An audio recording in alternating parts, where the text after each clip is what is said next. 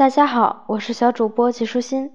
今天我继续来给你讲中国文学经典《鲁迅呐喊醒神州》。现代文坛的道文豪鲁迅比陈独秀年轻两岁，比李大钊年长八岁。他是五四新文化运动的主将之一。鲁迅本名叫周树人，浙江绍兴人。他又名张寿，字玉山，后改名为玉才。十七岁改名树人，鲁迅是他的笔名，那是一九一八年发表《狂人日记》时开始使用的。鲁迅出生在一个旧官僚家庭，随着家庭的败落，亲友也都对这一家人冷眼相看。鲁迅还是个孩子，却已饱尝了世态炎凉的滋味。不过，童年还是给鲁迅留下了许多美好的回忆。他家的后院是个小花园，称百草园，其实不过是个有树有景、一草的空园子罢了。可是，在孩子们眼里，这儿却是天堂福地。他们在这儿结伴玩耍，捉小虫、摘桑葚、吃野果子，玩得那么开心。后来，鲁迅被送到私塾三味书屋读书，先生叫寿静吾，挺有学问，带学生也很严格。书呢，就是四书五经，老师只管教，学生只管背。可十来岁的孩子又哪里懂“人远乎哉，我欲人”，私人质疑是什么意思呢？一得空，孩子们就悄悄溜出去，到书屋后面的小花园折花枝、捉昆虫。在散文《从百草园到三味书屋》里，鲁迅记录下值得留念的童年生活。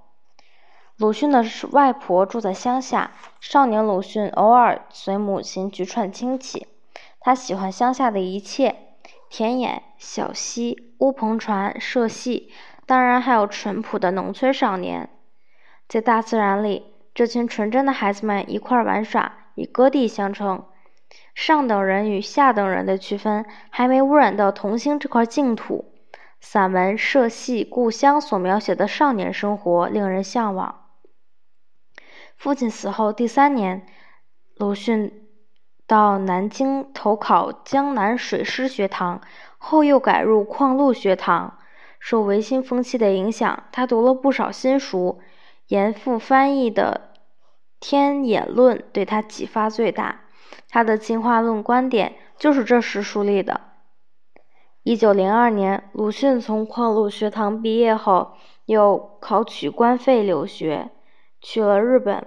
先在东京红学院学了两年，毕业后又考入日本仙台医专，因为他了解到日本的明治维新就是从学习西方的医学开始的。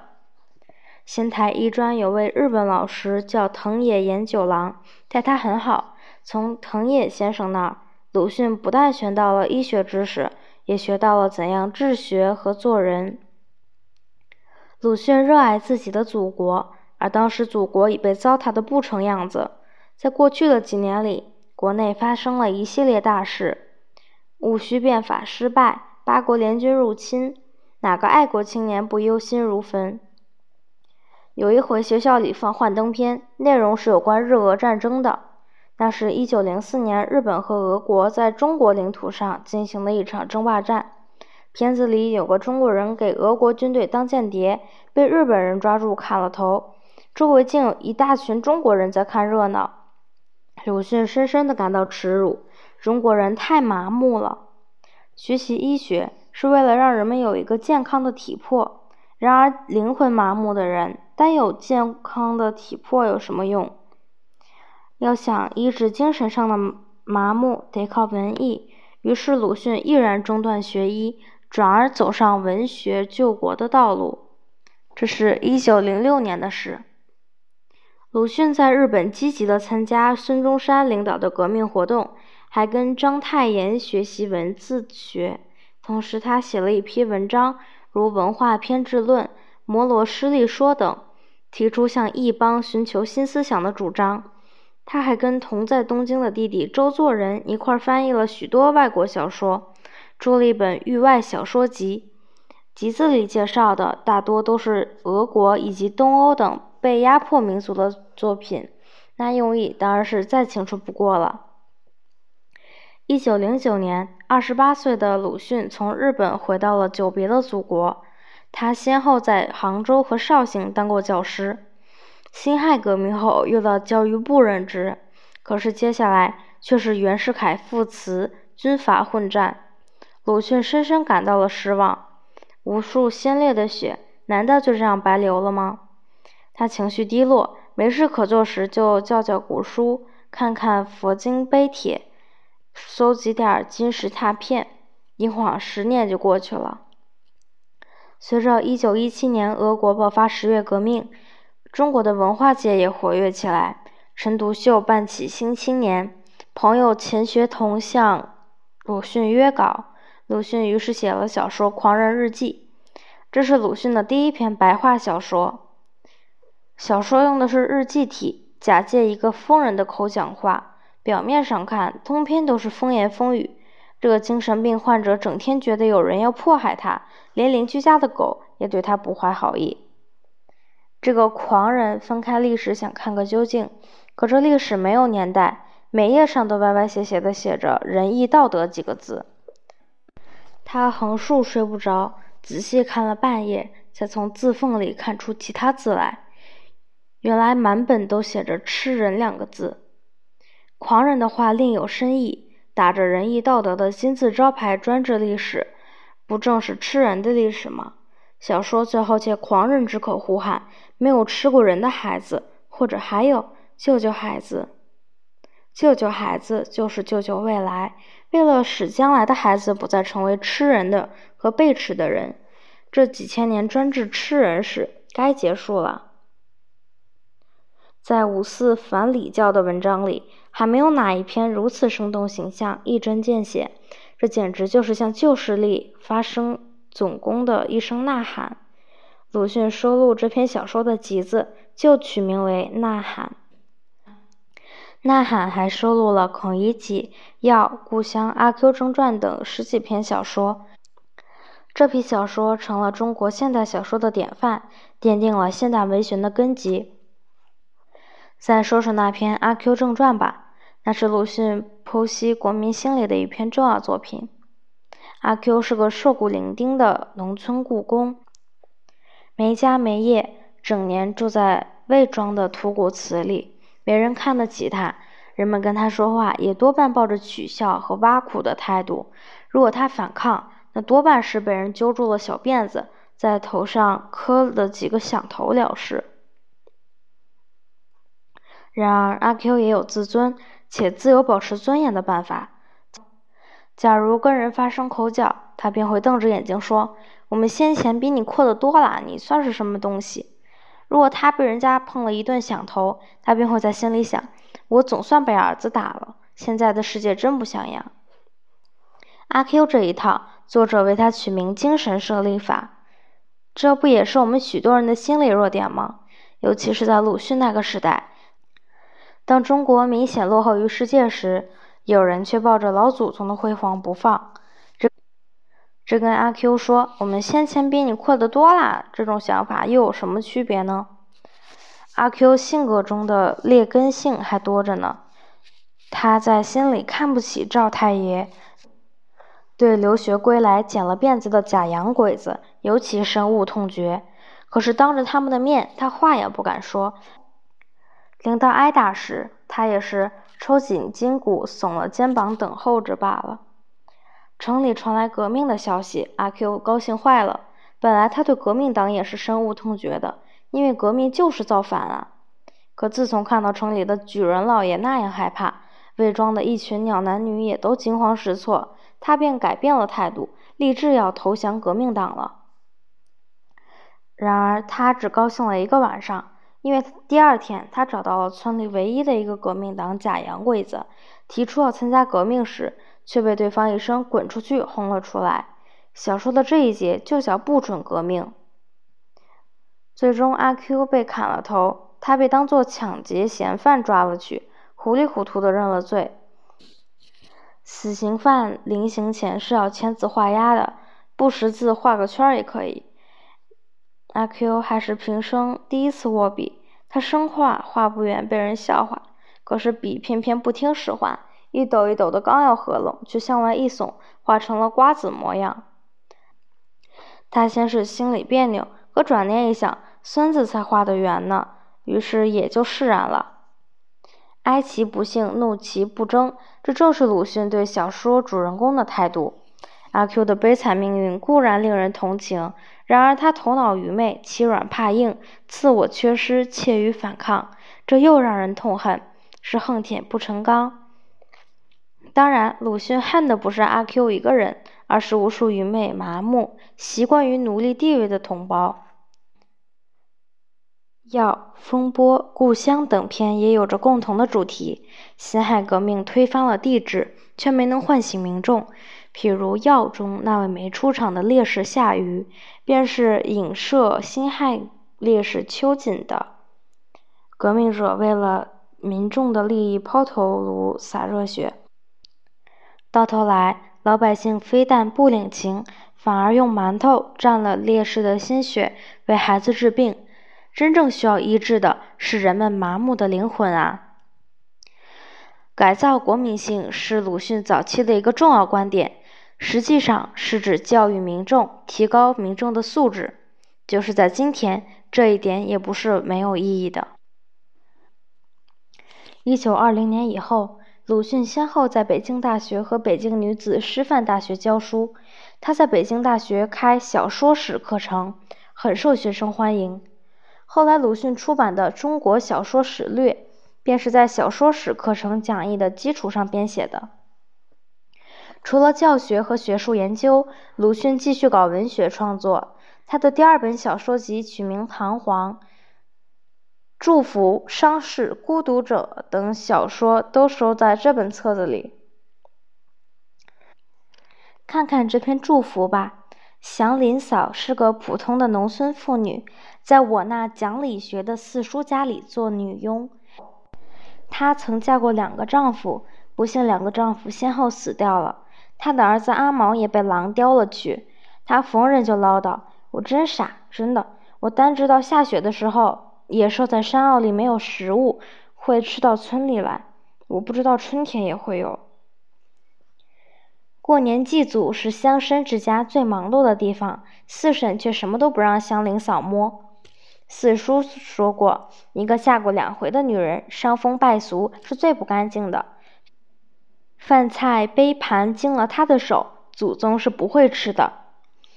为了赎罪，祥林嫂用辛苦做工挣得的十二块银元，虔诚地捐了一条庙里的门槛。作为自己的替替身，让千万人踩踏。冬至祭祖时，赎过罪的祥林嫂坦然地去拿酒杯和筷子。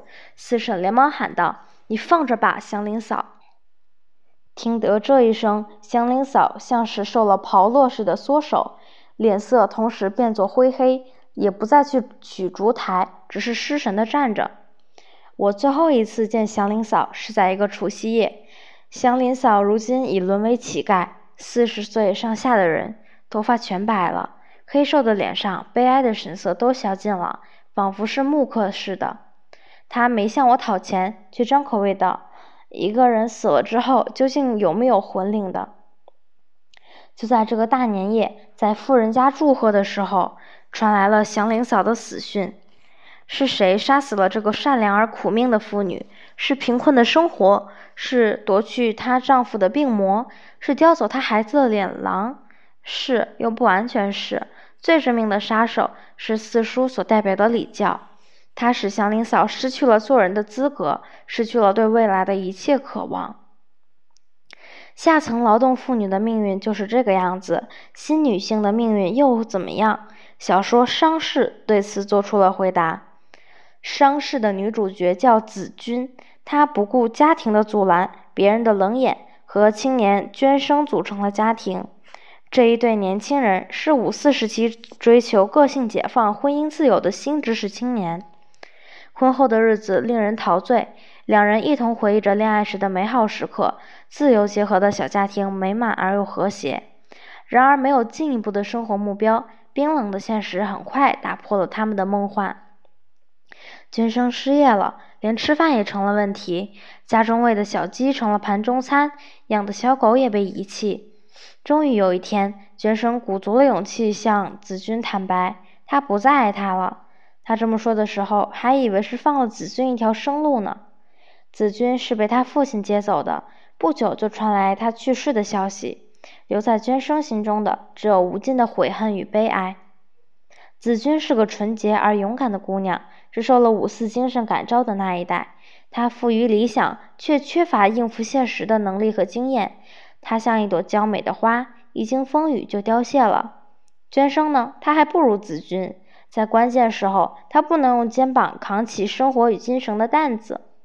子君的死，他不能说没有一点责任。不过，娟生的烦恼正是五四以后无数青年人的苦恼。他们失去了人生大目标，在那个令人窒息的社会里，他们是软弱的、颓唐的，找不到出路的。不仅娟生如此。在酒楼上里的吕伟甫，孤独者中的魏连佑，不也是这样的知识分子吗？就是鲁迅本人，在这一时期也彷徨过啊。跟小说相比，鲁迅更钟爱杂文这种文体形式。杂文是散文的一种，是随着报纸、杂志的诞生而产生的。最早是《新青年》上开辟了随感录的栏目，专登一些跟时政以及历史文化有关的随笔杂感。这类文章短小精悍，夹叙夹议，态度鲜明，反应迅速，这就是杂文。杂文还有个名字叫小品文，只是不同的人有不同的理解。有人认为小品文要表现一种闲适优雅的风格，其中还有那么一点诙谐幽默。鲁迅的朋友林语堂就是这么认为的。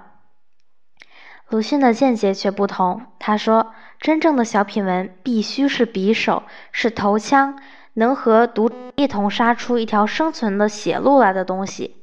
听听，那可是跟敌人短兵相接时最锋利、最趁手的武器了。”鲁迅早期的杂文具有强烈的反传统精神。在《华盖集忽然想到之六》里，他曾说过这样的话：“我们目下的当务之急是：一要生存，二要温饱，三要发展。苟有阻碍这前途者，无论是古至今，是人是鬼，是三坟五典，百颂千元，天求河图，亲人遇佛，祖传完散，秘制高丹，全都踏倒他。”看看鲁迅反对旧文化态度是何等的坚决。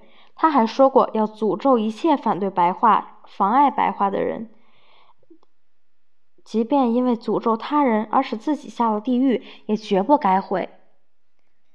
鲁迅这种决绝的态度，在《论废恶泼赖应该缓刑》一文中表现得格外鲜明。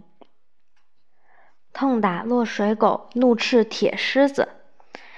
这事儿还得从北京女子师范大学闹学潮说起。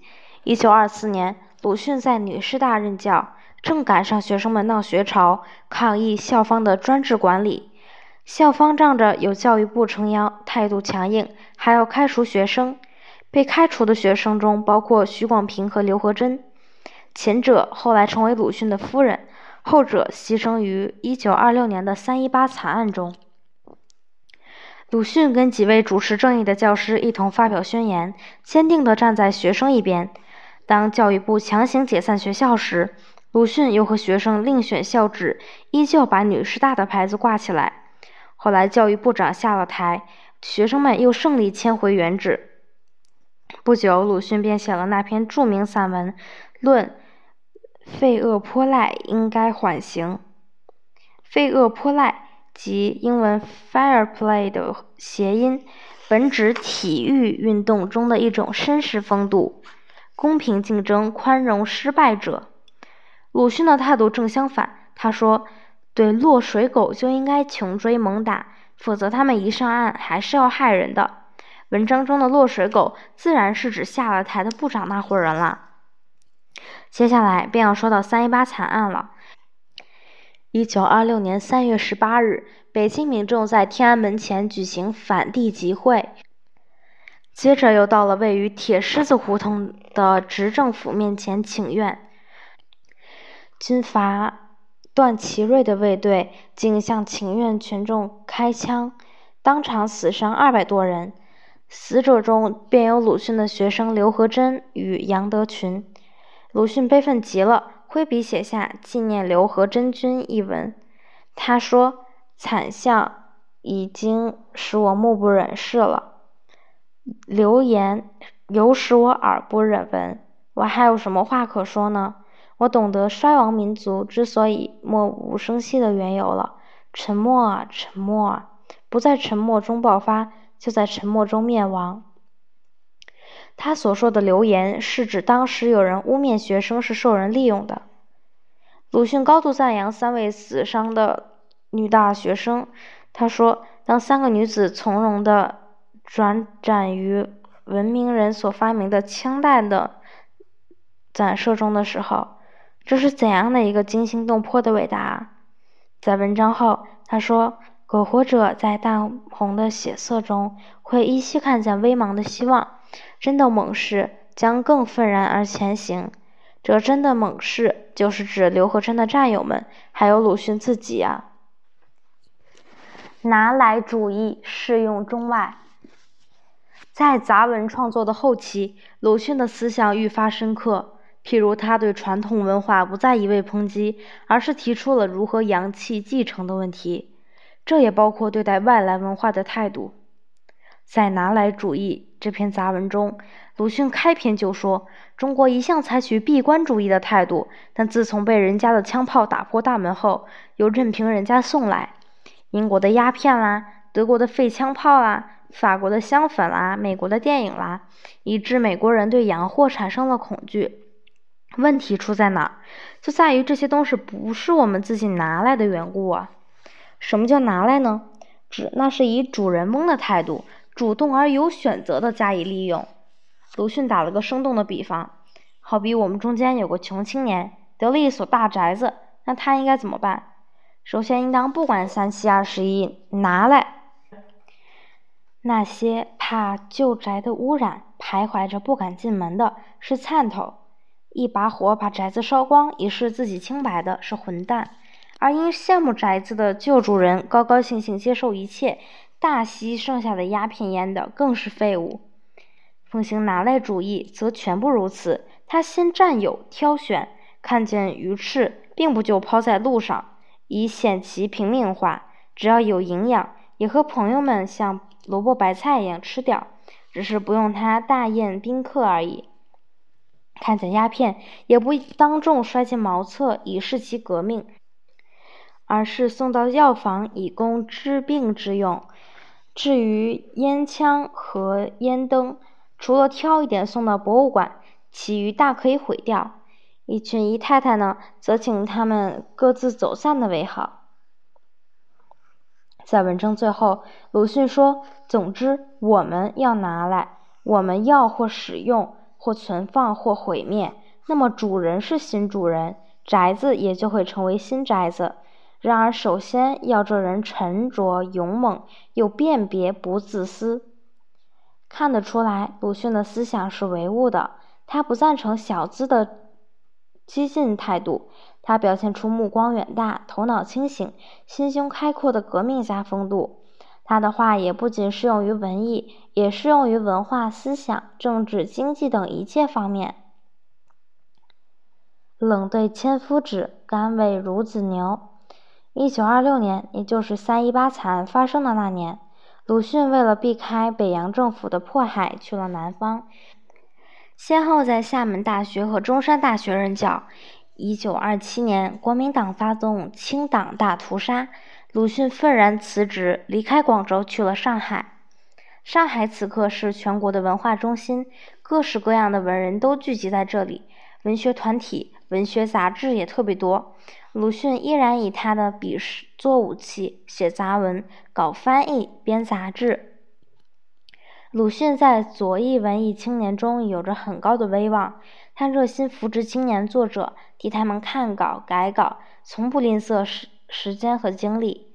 为了在青年中提倡木刻艺术，他开设木刻讲习班，请日本教师授课，还亲自编印画册，举办展览。革命的文艺青年都把他看成良师益友。过度的劳累使鲁迅的身体一天天坏下来，朋友们劝他住院或出国疗养，他却说：“与其不工作而多活几年，倒不如赶快工作少活几年的好。”一九三六年十月上旬，他还抱病参观木刻展览。几天以后，他便住进了医院。十月十九日，这位一代文豪去世了，享寿五十五岁。人们都为失去了这位大文豪而痛心。出殡的那天，送葬的群众有好几万人。鲁迅的遗体上覆盖着绣有“民族魂”三个大字的旗子，这三个字，鲁迅是当之无愧的。鲁迅的文集有好多本，前面提到《呐喊》《彷徨》《华盖集》，此外还有《热风》《坟》《而已集》《三弦集》《二心集》《南腔北调集》《伪自由书》《准风月坛》《花边文学》《且介听杂文》《集外集》等，大多都是杂文集，也收有小说、诗歌等。如《朝花夕拾》收了不少回忆性文章。《野草》则是鲁迅唯一一本散文诗歌集，《两地书》收录了鲁迅和许广平两人的来往书信。读读这本书，不但可以了解鲁迅与许广平的恋爱经历，同时还可以让我们更全面地认识这位伟人。鲁迅一生心情笔耕。一九三八年出版的《鲁迅全集》已有二十卷，七百多万字，进入二十一世纪。最新出版的《鲁迅大全集》收入他的小说、杂文、书信、日记以及学术著作、译著、演讲等，共三十三卷，一千五百万字。这可是现代文坛及精神领域的宝贵财富啊！横眉冷对千夫指，俯首甘为孺子牛。这联诗出自鲁迅的自嘲。意思是说自己在众多敌人面前横眉相对，威武不屈；相反，在人民大众面前，自己愿做一头任劳任怨的老黄牛。这也成为鲁迅战斗一生的写照。今天的内容就是到这里啦，小朋友，拜拜。